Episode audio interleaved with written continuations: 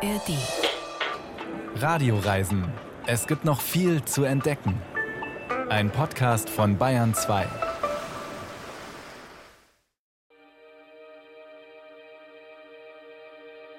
Wir Menschen sind ja eigentlich für einen Tiefschnee von unserer Beschaffenheit her überhaupt nicht geeignet. Und letztendlich ist das Schneeschuhgehen, hat man den Tieren abgeschaut. Es gibt Tiere, die einen Vorteil haben beim Tiefschnee. Das ist zum Beispiel der Schneehase, der hat riesige Pfoten gegenüber vom Föthasen. Oder auch die verschiedenen Raufußhühner wie Schneehuhn. Das sind alles Tiere, die sich im äh, Tiefschnee viel, viel leichter tun. Auch das Rentier oder Karibu, das hat auch unglaublich im Verhältnis eigentlich zum Körper wahnsinnig große Haxen. Leider, leider sind wir Menschen nicht ideal gebaut für tiefen Schnee. Aber zum Glück haben unsere Vorfahren Hilfsmittel erfunden. Ski zum Beispiel oder Schneeschuhe. Und die brauchen wir heute, denn es geht in den Bergwinter. Der Berg, er ruft bekanntlich und manche ruft er sehr laut. Das sind diejenigen, die vier Paar Ski im Keller stehen haben, die morgens um fünf oder noch früher aufstehen, um die Ersten am Lift zu sein oder auf der Skitour. Die bei Schneefall Schnappatmung bekommen, die bei Tag und Nacht von der First Line träumen, von der allerersten Spur im unberührten Tiefschnee. Aber zum Glück muss man kein topfitter Bergfex sein, um sich für großartige Landschaft und eigenwillige Bergmenschen zu begeistern. Bärbel Wossack ist am Mikrofon und ich verspreche, es gibt viel zu entdecken.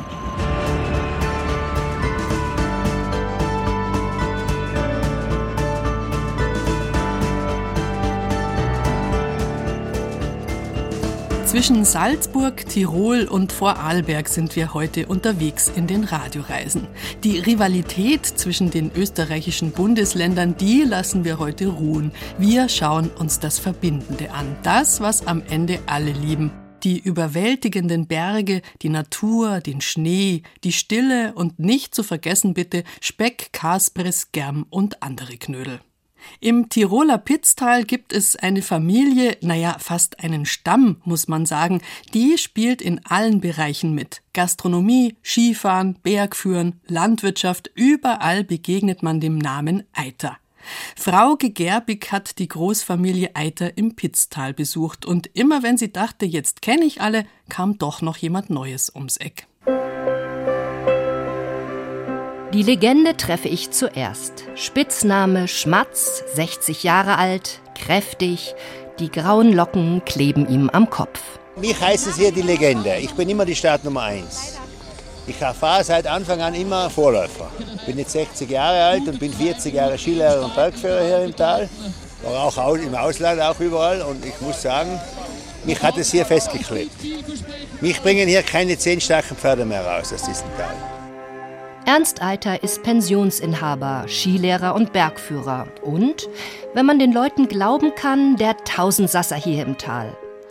Er hat den allerersten Wildface gewonnen, einen Freeride-Wettkampf, den es seit 2010 gibt. Vor allem ist er einer aus dem Eiter-Clan. Und dem entkommt niemand, der im Pitztal Urlaub macht.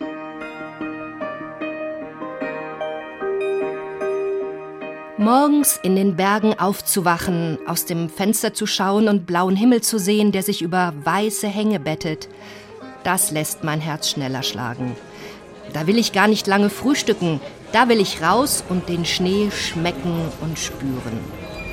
Mit dem Bus geht es zur Talstation in Mittelberg und dann mit dem Gletscherexpress in acht Minuten durch einen Stollen hinauf zur Bergstation auf 2840 Metern. Dort werden wir ausgespuckt und von einer Glitzerwelt in Weiß empfangen, mit Blick über Tirols höchstem Gletscher.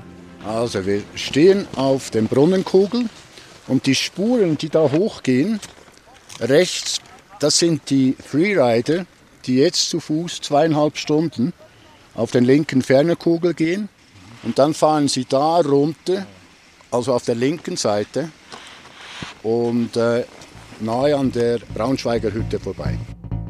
Franz Ritter kommt seit Jahrzehnten ins Pitztal und kennt sich aus.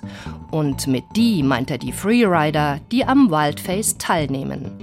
Einem Freestyle-Wettkampf, bei der die Teilnehmenden auf Zeit entweder mit dem Snowboard oder mit den Ski den Mittagskugel hinunterrasen. Über 1500 Höhenmeter, 4,6 Kilometer durch unpräpariertes Gelände. Vor 14 Jahren hatten zwei aus dem Eiter-Clan die Idee, Raphael und Philipp.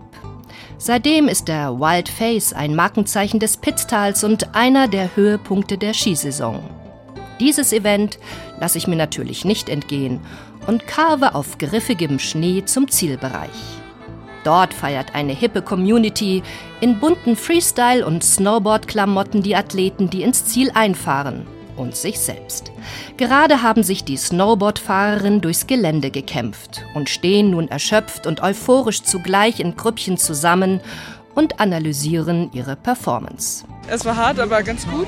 Ja, warum, warum machen wir das? Weil es mega Spaß macht. Natürlich, weil es mega Spaß macht, eine geile Herausforderung ist und einfach so ein Adrenalinkick. Es pusht halt sportlich auch einfach voll, ne?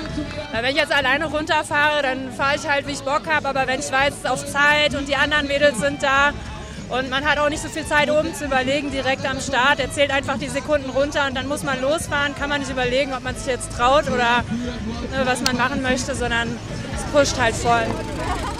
Doch es sind nicht nur die Freestylerinnen aus mehr als 30 Nationen, die bei diesem spektakulären Geländeritt Adrenalin schmecken. Auch viele Locals sind hier raufgepilgert, um ihre Freunde und Familienmitglieder bei Glühwein und Bier anzufeuern. Das ist halt jährlich ein, ein cooles Event für Freerider und für, für die Allgemeinheit.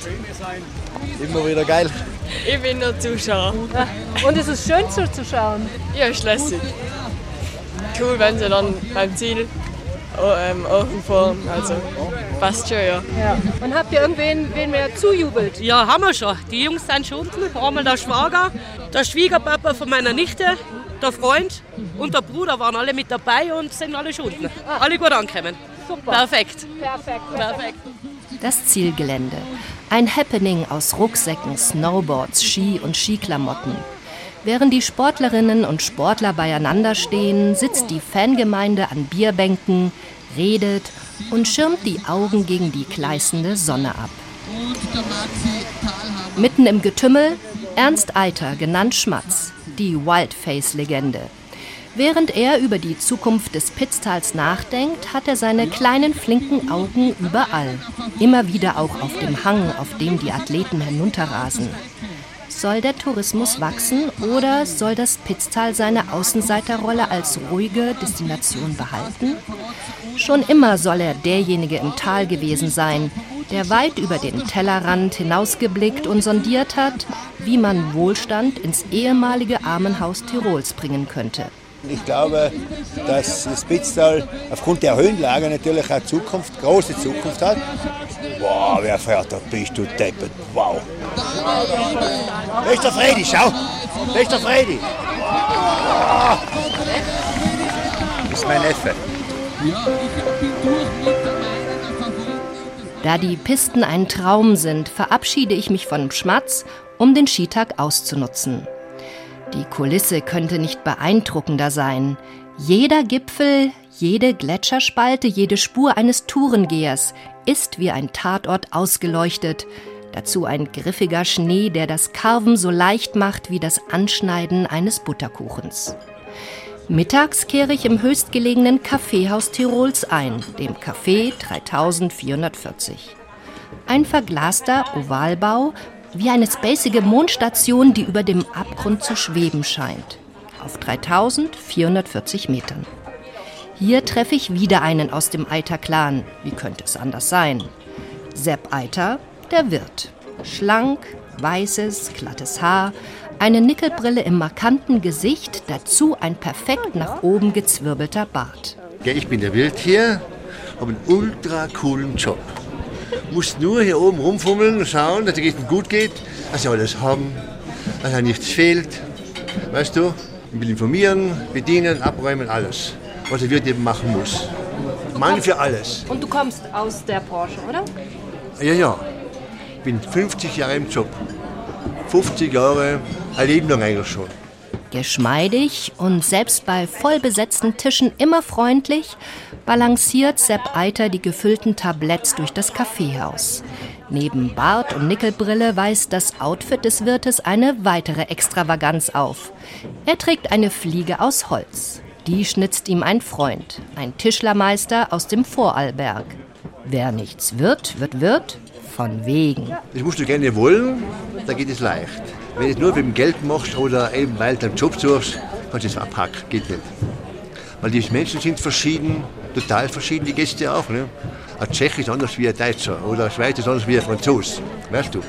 Der Skilehrer Berg für das Gleiche. Wir arbeiten mit Menschen. Menschen haben Gefühle, Emotionen, Kulturen, eben wie gesagt, eben Vorstellungen, Erwartungen. Das ist es, macht's aus. Gestärkt mit einer leckeren Buchweizentorte will ich nun von hier oben, also von 3440 Metern, bis hinunter zur Talstation fahren. Wann habe ich sonst die Möglichkeit zu so einer langen Abfahrt? Da dürfen die Oberschenkel ruhig ein wenig brennen. In Mittelberg angekommen, setze ich mich in den Skibus und steige in Tieflehn aus. Die Pitztaler sagen auch Eiter City zu dem kleinen Weiler, weil fast alle Eiter-Familien hier angesiedelt haben. Wie auch Fredel Eiter, der mit den Pferden, er kümmert sich in der Lawinenkommission um die Sicherheit des Wildface und betreibt mit seiner deutschen Ehefrau Gisela und seinen erwachsenen Töchtern einen Reiterhof. Vor 30 Jahren hat es angefangen. Mhm. Früher hatte ich Kühe, circa 10 Stück, und da konnte ich die Milch verkaufen. Das war dann ein relativ gutes Geschäft, habe ich Skilehrer gemacht, Bergführer und die Milch verwertet hier im Tal. Die wurde mir auch abgekauft von den Hotels, Privatbetrieben und so. Das ging dann eines Tages nicht mehr, weil dann die Rohmilchverbot kam. Das war eigentlich in den umstrukturigen EU. Und da musste man was anderes einfallen lassen, dann sind wir auf die Pferde gekommen. Ich hatte schon immer zwei Pferde, aber dann sind wir komplett umgestiegen auf Pferde. Ich stehe mit Fredeleiter im Stall. Hühner gackern, die Haflinger schnauben, Kaninchen mümmeln. Es riecht nach Heu und Tieren. Jedes Pferd hat seine Box mit einem Namensschild dran. Mira, Stella, Gloria. Im Sommer bietet Fredel Reitferien an, im Winter Kutschfahrten durch den Schnee. Die neuen Ferienwohnungen sind gut gebucht. Es sind vor allem Stammgäste, die das familiäre Umfeld in Eiter City genießen. In seiner Jugend hat Fredel, Jahrgang 1962, Bauerntheater gespielt und träumte davon, Schauspieler zu werden. Doch der Vater bestimmte, dass er Bauer wird. Andere Zeiten. Wie würde Fredel den typischen Pitztaler beschreiben? Hart und herzlich.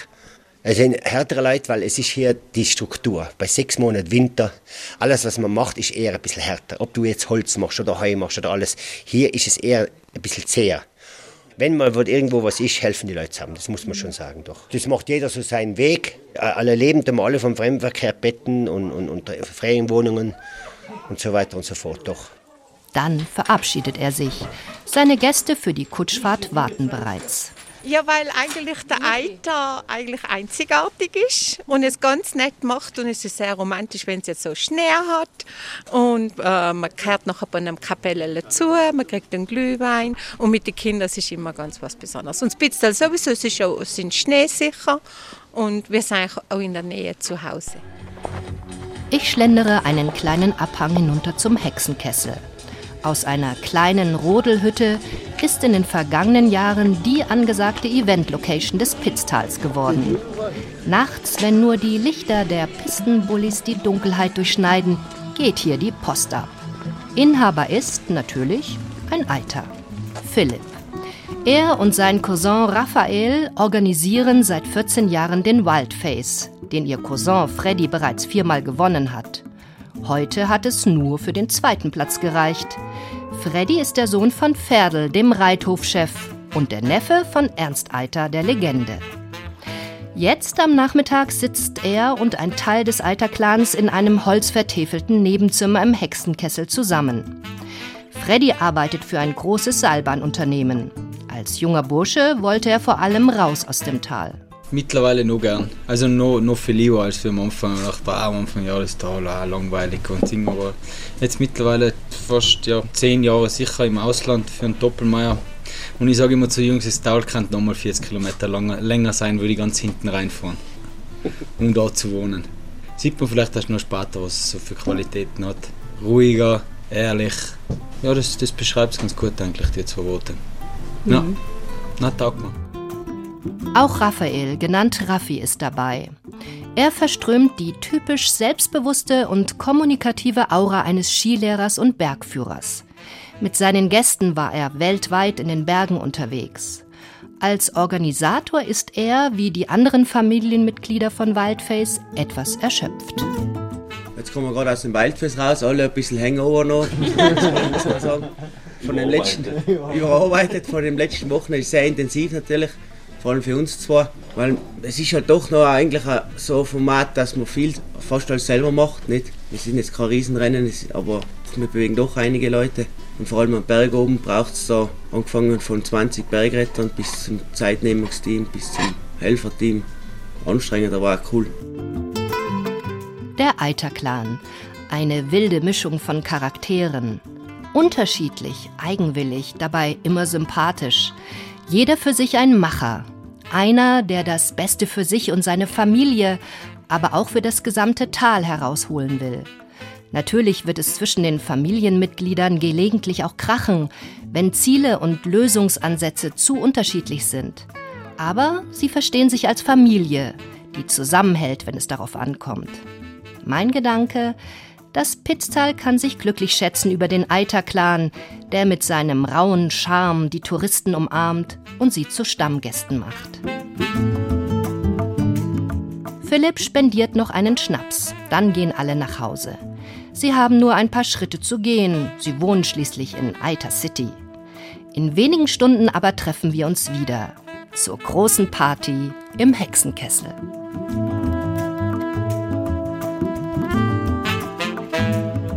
Das Tiroler Pitztal, zwischen Kaunertal und Ötztal gelegen, hat sich bis heute seinen ganz eigenen Charme bewahrt. Die Berge bestimmen am Ende immer noch alles, ob mit Touristen oder ohne.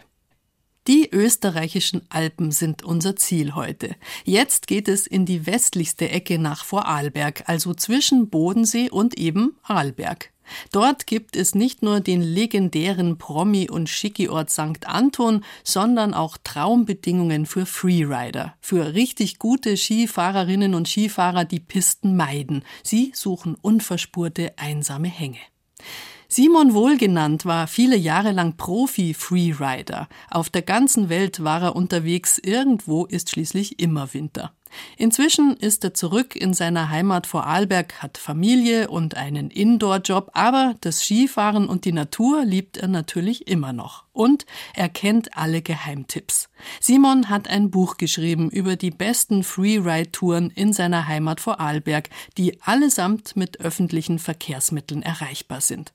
Auch das Thema Wildschutz ist groß geschrieben im Buch mit genauen Infos zu Schutz- und Ruhezonen und zum größten Problem für Wildtiere von Aufstieg und Abfahrt in der Dämmerung oder gar nachts wird dringend abgeraten. Nur so geht das zusammen. Natur respektieren und abseits der Pisten unterwegs sein. Ich habe Simon Wohlgenannt an seinem neuen Arbeitsplatz als Lehrer erwischt. Er saß im Elternsprechzimmer seiner Schule in Bludenz und ich habe ihn gefragt, wie das war in seinem vorigen Leben, wo er dank seiner Ski so viel rumgekommen ist. Ich war ja früher mal ein professioneller Skifahrer, da bin ich natürlich viel für die Wettbewerbe gereist, aber für mich war immer eigentlich so das Abenteuer, wen lerne ich kennen beim Skifahren und die ganze Community und dass ich auch verschiedene Leute kennenlerne. Also ich sage mal, ich war in Alaska, ich bin sehr viel in Norwegen, ganz viel in Nordnorwegen, Tromsø die Gegend, wo wirklich, du beginnst am Fjord, Meeresniveau und gehst auf die Berge und siehst ständig auf den Fjord hinunter Skitouren, das ist unheimlich schön. Und auch Neuseeland, Neuseeland hat eine ganz eigene Kultur. Also, dass du die Leute dort kennenlernst zum Skifahren, dort ist das Spannende.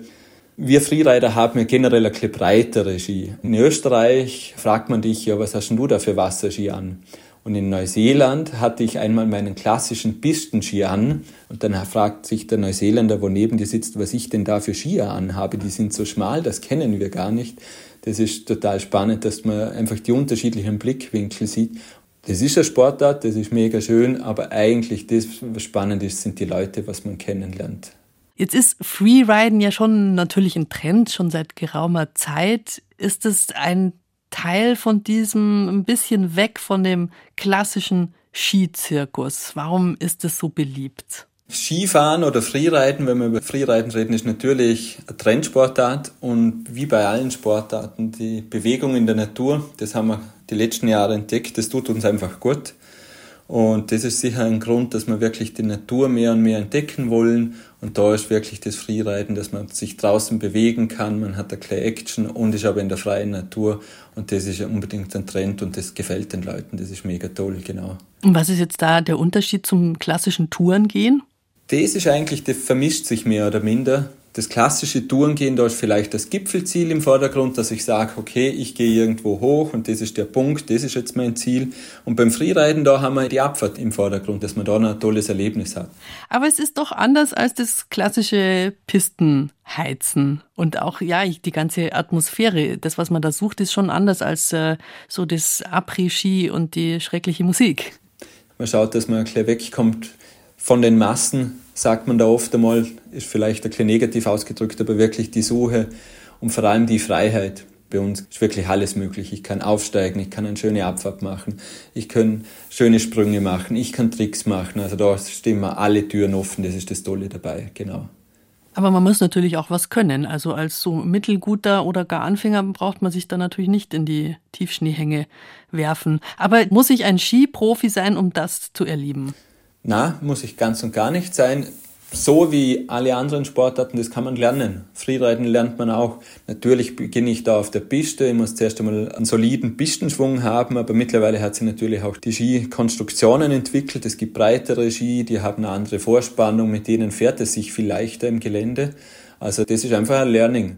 Aber wie ist es denn über all die Jahre, die du das jetzt machst? Äh, merkst du da eine Veränderung, wie viel Schnee es einfach gibt zum Skifahren? Ja, also man merkt eine Veränderung, jetzt gar nicht so stark in der Menge an Schnee. Das Zeitfenster, wo es gut ist, wird halt ein wenig kleiner.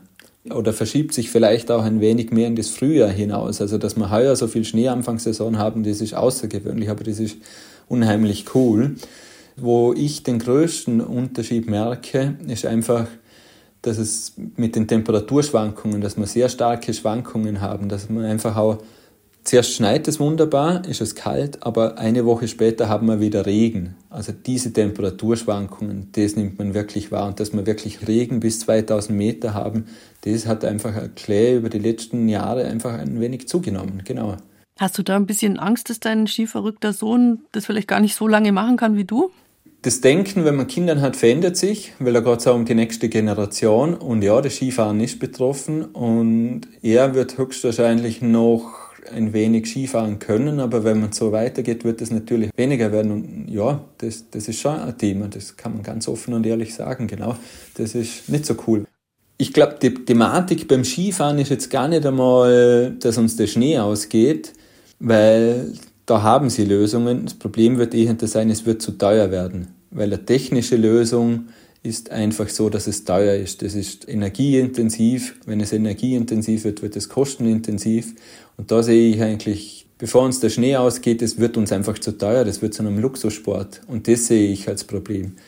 Beim Freeriden, bei uns ist es anders. Uns geht wirklich, oder Skitouren, uns geht der Schnee aus weil ich kann mit dem Kunstschnee nicht viel anfangen oder mit der technischen Beschneidung. Dort ist es ein anderes Thema. Ja, jetzt über viele Jahrzehnte ist das Skifahren, der Skizirkus immer größer geworden. Also aus dem Zweiersessel ist ein Sechser, ist ein Achtersessel mit Sitzheizung geworden. Es werden immer mehr Leute in den Skigebieten hochgeschaufelt, neue Lifte erschlossen. Wie siehst du diese Entwicklung? Gibt es da eine Alternative? Ja, also absolut. Da gibt es viel, äh, schöne Alternativen zum Glück. Nur es gibt ja auch noch die kleinen Skigebiete und da haben wir wirklich wunderbare Skigebiete. Also mit der Familie gehe ich dort selber unheimlich gern hin, weil es fühlt sich so einfach an. Auch bei uns in Vorarlberg haben wir wirklich kleine Skigebiete, wo es zwei, drei Lifte sind, Laternen, Bödele. Dort ist einfach die Stimmung anders und das lieben die Leute, das kann man auch sagen, immer mehr und mehr. Also das ist das Kleine, das Einfache, dass man wirklich keine Hektik hat, dass man einfach einmal hinsitzen kann und das Kind fährt dann selber am Sesslift, da muss man keine Angst haben, dass es verloren geht. Das ist ein unheimlich tolles Gefühl und für mich ist das wirklich wieder das einfache Skifahren und ich schätze das sehr. Wir machen auch sehr viel Reisen nach Skandinavien als Familie, Sommer jetzt insbesondere, aber dort ist ja auch noch das Einfache oder so das, die Ruhe naht. Und für mich fühlt sich das in den kleinen Skigebieten dann immer wieder an wie im Skandinavienurlaub, wo wir zusammen sind und da gibt es jetzt keine Reizüberflutung, sondern okay, wir machen jetzt eine Radtour und machen da etwas Gemeinsames, Einfaches und dass man mit dem Einfachen auch zufrieden ist. Jetzt ist natürlich der Unterschied beim Freeriden, man ist, wie der Name schon sagt, im freien Gelände unterwegs. Also da ist nicht vorher die Kommission durchgegangen und hat geschaut, ist da Lawinengefahr oder nicht. Wie geht man damit um? Also angenommen, dein skiverrückter Sohn würde das auch irgendwann machen. Wie hast du da ein bisschen Angst dann? Na, da habe ich eigentlich gar keine Angst. Ich bin ja Skiführer, das heißt, ich mache da sehr viel Ausbildung. Wichtig ist, wenn man Freeriden geht, man ist selbstverantwortlich. Das heißt, man braucht eine gute Planung.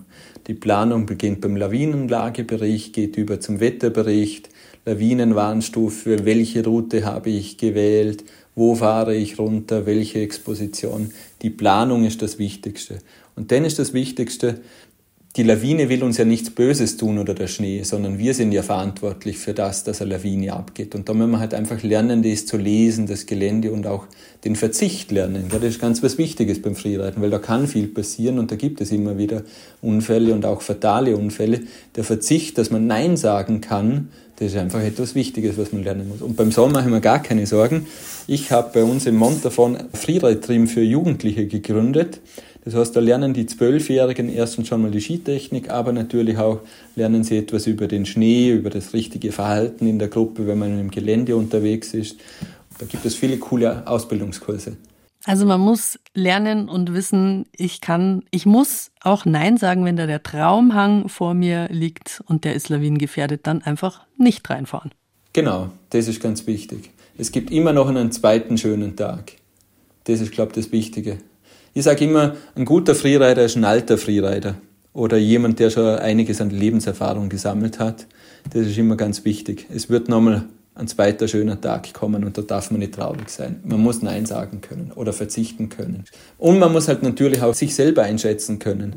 Das ist auch immer wieder wichtig, dass man sich selber einschätzen kann. Dann sage ich vielen herzlichen Dank, Simon Wohlgenannt, und äh, entlasse dich jetzt wieder in den Schulunterricht. Ja, vielen Dank für das Gespräch. Dankeschön. Simon Wohlgenannt war das viele Jahre Profi-Freerider, jetzt Familienvater, Sportlehrer und Buchautor. Freeride Bucket List vor Arlberg heißt sein Buch für Leute, die zwischen Lech, Zürs und Montafon abseits der Piste fahren wollen, eine echte Schatzkiste. Wir verlosen Freeride vor Arlberg. Wer dabei sein will im Lostopf, einfach eine Mail an radioreisen.br.de. Wir sind in den Bergen unterwegs heute, in den Alpen und da in der westlicheren Ecke von Österreich. Mittersill ist ein kleines Städtchen, das gerade noch in Salzburg liegt und eine lange Geschichte hat. Denn hier treffen sich Wege von Nord nach Süd über den Felbertauern Richtung Lienz und Italien und von Ost nach West entlang der Salzach. Das fanden die Menschen schon in der Bronzezeit reizvoll. Vom ganz großen Tourismus, Après-Ski-Wahnsinn ist Mittersill verschont geblieben, auch wenn die Bergsilhouette am Fuß der Hohen Tauern beeindruckend ist. Der Nationalpark Hohe Tauern ist der größte in Österreich und er geht hoch hinaus bis zum Großvenediger und zum Großglockner. Die ganz großen Gipfel waren aber nicht das Ziel unserer Kollegin Susi Weichselbaumer bei ihrer allerersten Schneeschuhwanderung. Mit diesen übergroßen Sohlen unter den Füßen zu gehen, das ist gewöhnungsbedürftig. Andererseits, ohne Schneeschuhe wäre so eine Winterbergwanderung gar nicht möglich. Susi Weichselbaumer ist jedenfalls recht froh gewesen über die Schneeschuhe und über ihre bajuwarische Grundausstattung in Sachen Körperbau.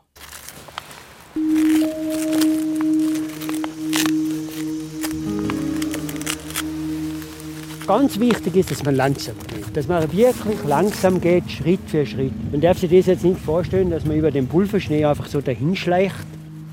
Klirrend kalt ist es an diesem Nachmittag im Nationalpark Hohe Tauern. Die Wintersonne taucht die weißen Gipfel ringsherum in gleißendes Licht. Auf den Hängen glitzert der Neuschnee. Vom Parkplatz über der Stadt Mittersill im Pinzgau aus, auf knapp 1000 Metern gelegen, geht es los in den Nationalpark. Drei Stunden Abenteuertour durch Moorlandschaft und Fichtenwald. Man komprimiert einfach den Schnee durch die Schneeschuhe. Es wird die Einsinktive vermindert und das ist gegenüber, wenn man zu Fuß geht, schon ein riesiger Vorteil. Von erheblichem Nachteil ist, dass ich keine Gamaschen dabei habe. Nationalpark Ranger Ferdinand Rieder grummelt und leiht mir sein Reservepaar. Schöne bayerische Wadel. Die gescheiden bayerischen Wadel sind wahrscheinlich weniger Kompliment als eine Aufforderung zu Großem. Ja, schläft wir einfach mal ein. Das ist der linke, bitte. Ah, der linke. Ja, links. Ich zurre die geliehenen Schneeschuhe unter den Bergstiefeln selber fest.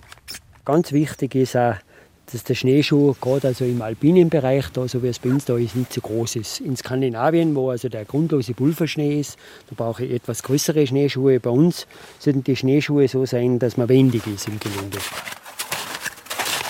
Die Plastikteller unter den Füßen sind erstaunlich leicht, keine 500 Gramm schwer. Als Gangart stellt sich schnell Methode Cowboy als am besten heraus. Breitbeinig, kleine Schritte, langsam wie hüftwiegend. Das schauen wir uns jetzt gleich einmal an. Versuche auch mal gleich eine eigene Spur zu machen. Die ersten Schneeschuhstapfer im Tiefschnee sind leicht. Einsinken bis zum Knie, rauswuchten, nächster Schritt. Ganz schnell wird's ganz schön anstrengend. Der Pinzgauer Ferdinand Rieder bietet an zu spuren. Die bayerischen Wadeln sagen nicht nein. Wir Menschen sind ja eigentlich für einen Tiefschnee von unserer Beschaffenheit her überhaupt nicht geeignet. Und letztendlich ist das Schneeschuhgehen, hat man den Tieren abgeschaut. Es gibt Tiere, die einen Vorteil haben beim Tiefschnee. Das ist zum Beispiel der Schneehase, der hat riesige Pfoten gegenüber vom Feldhasen. Oder auch die verschiedenen Raufußhühner wie Schneehuhn. Das sind alles Tiere, die sich im äh, Tiefschnee viel, viel leichter tun. Auch das Rentier oder Karibu, das hat auch unglaublich im Verhältnis eigentlich zum Körper wahnsinnig große Haxen.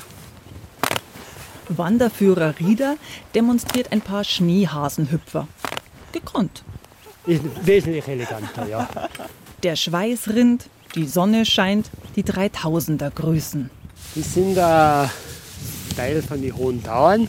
Ein bekannterer Berg, das wäre der da draußen, wo es leider am Gipfel in der Wolke steckt, das wäre das Kitzsteinhorn von Kabrunn aus.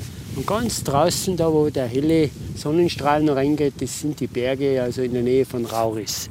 Man hat da einen unglaublichen Fernblick da oben. Und das ist praktisch das Schutzgebiet da draußen. Und wo wir uns jetzt befinden, das ist die klassische Moorlandschaft, das Wasmoos wird das bezeichnet. Deswegen sind da so freie Flächen.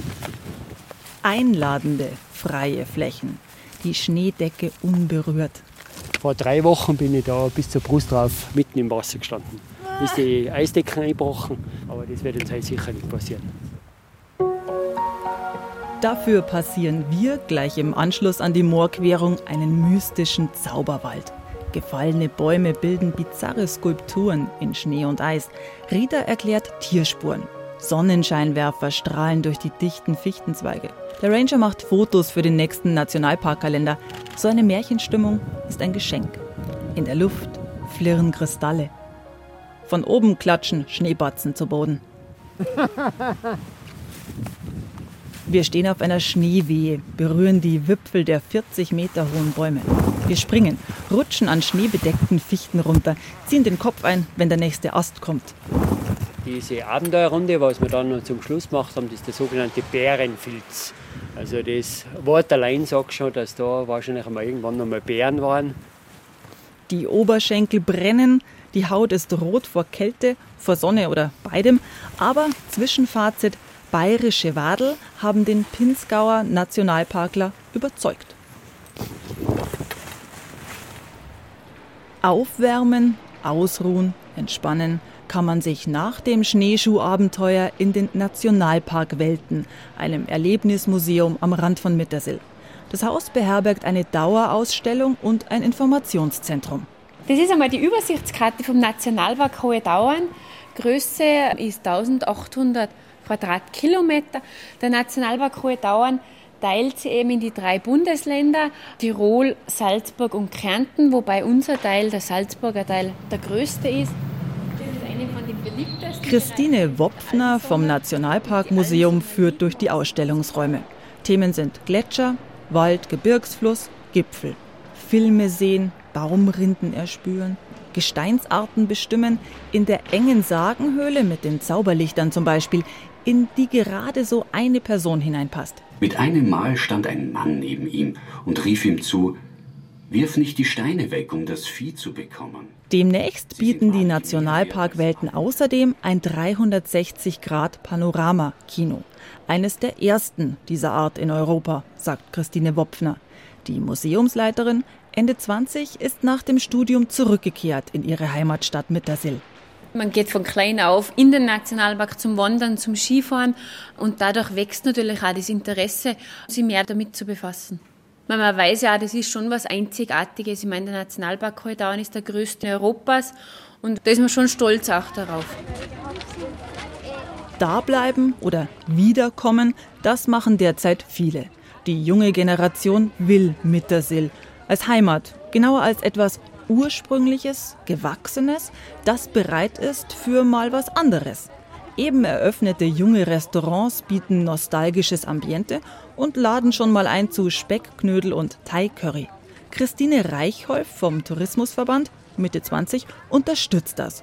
Genusswanderung und Abenteuertour, da spräche nichts dagegen. Ganz im Gegenteil. Ich bin eine Mittersillerin und äh, war eigentlich nur zum Studieren einmal auswärts und mein Ziel war es immer dann wieder in die Region zurückzukommen. Es ist nicht so, dass der Pinzgau so abgeschottet ist vom restlichen Teil der Welt. Wir leben, glaube ich, sicherlich in einer sehr idyllischen Landschaft, aber bei uns ist natürlich auch der Fortschritt total am Dreh. Wenn man jetzt zum Beispiel da vorne in die Lebzelter Gasse einbiegt, kann man eine Runde Entsprechend zeigt Christine Reichholf den engen Stadtplatz von Mittersill.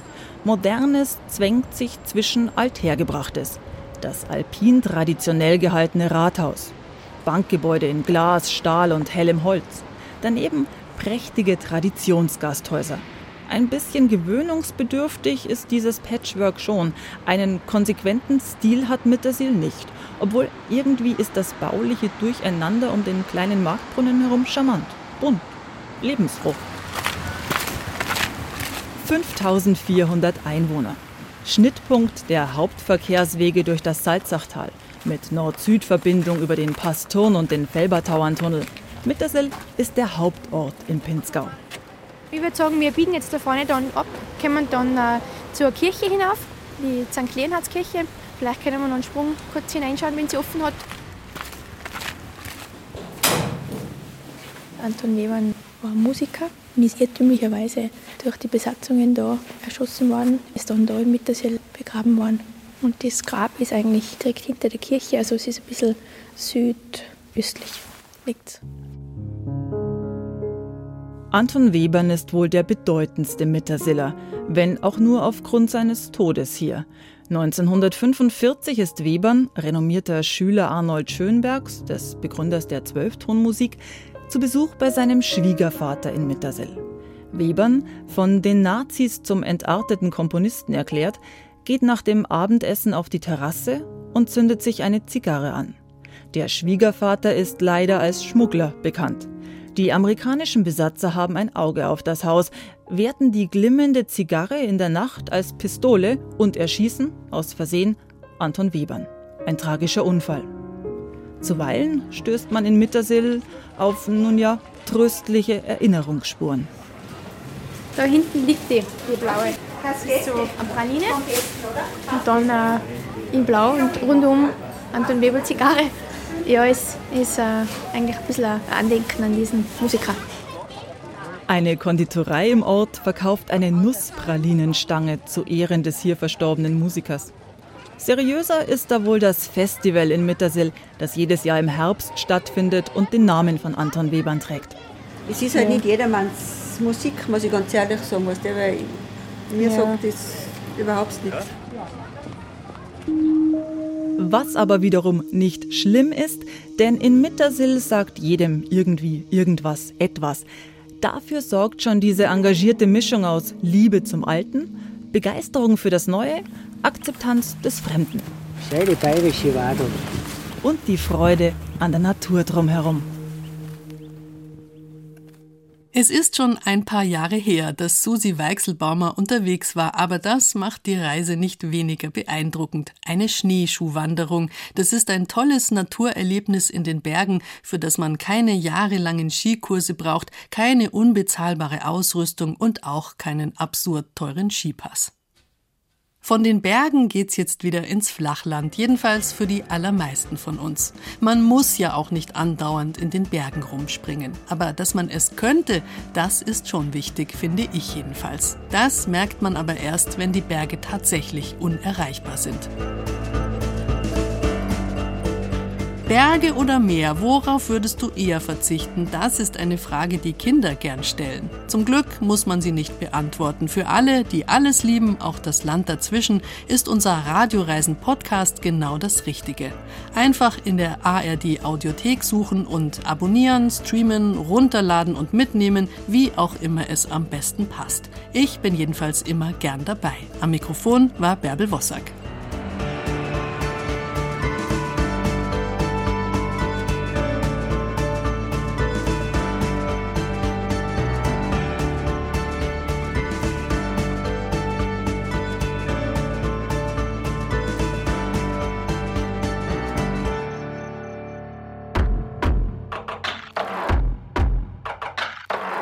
Grüßt euch. Ich bin die Toni. Ich bin Kadi. Und ich bin die Kati.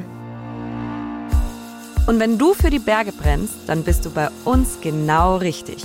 Bei den Bergfreundinnen. Bergfreundinnen ist nämlich der Podcast für dein Leben mit den Bergen. Einen Monat lang knüpfen wir uns ein Thema vor.